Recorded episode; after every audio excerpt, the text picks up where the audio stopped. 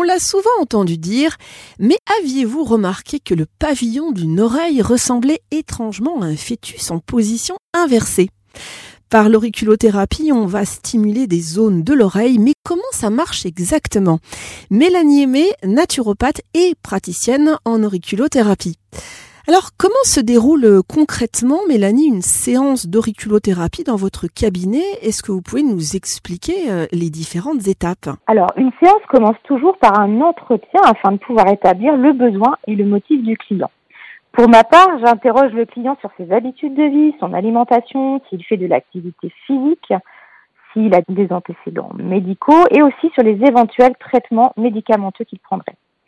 S'il ne s'agit pas de la première séance, je lui demanderai un retour de la séance précédente pour adapter mon protocole d'auriculothérapie. Ensuite, j'invite le client à s'allonger sur ma table de soins, puis j'effectue un passage dans le pavillon de l'oreille sur les zones que j'ai choisies dans le but de définir les différents points à stimuler. Pour cela, j'aurai recours à un palpeur à pression ou un détecteur électrique afin d'identifier les zones correspondant aux problématiques du client. Une fois les zones détectées, l'auriculothérapeute, il va pouvoir agir sur les points grâce à l'utilisation de différentes techniques. Alors pour un auriculothérapeute médecin, il utilisera des petites aiguilles stériles dans le pavillon de l'oreille similaires à celles utilisées en acupuncture que le patient gardera une quinzaine de minutes. Ou alors, il peut utiliser des aiguilles stériles semi-permanentes semblables à des petits clous qui, après cicatrisation, s'élimineront toutes seules, que le client gardera quelques jours à trois semaines environ.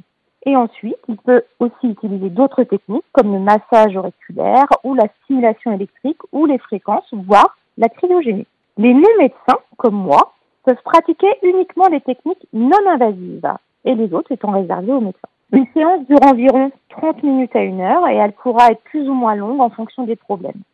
Une séance peut s'avérer insuffisante, mais en fonction du trouble pour lequel le client vient, le praticien pourra préconiser plusieurs séances.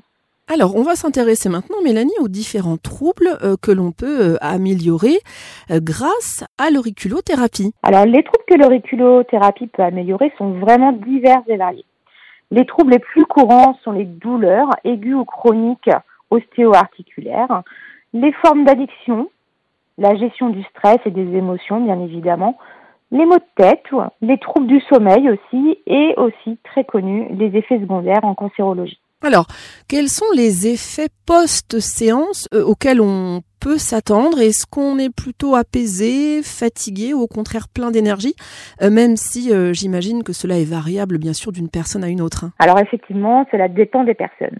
Mais par expérience, l'un des retours les plus courants est celui d'un petit coup de fatigue juste après la séance.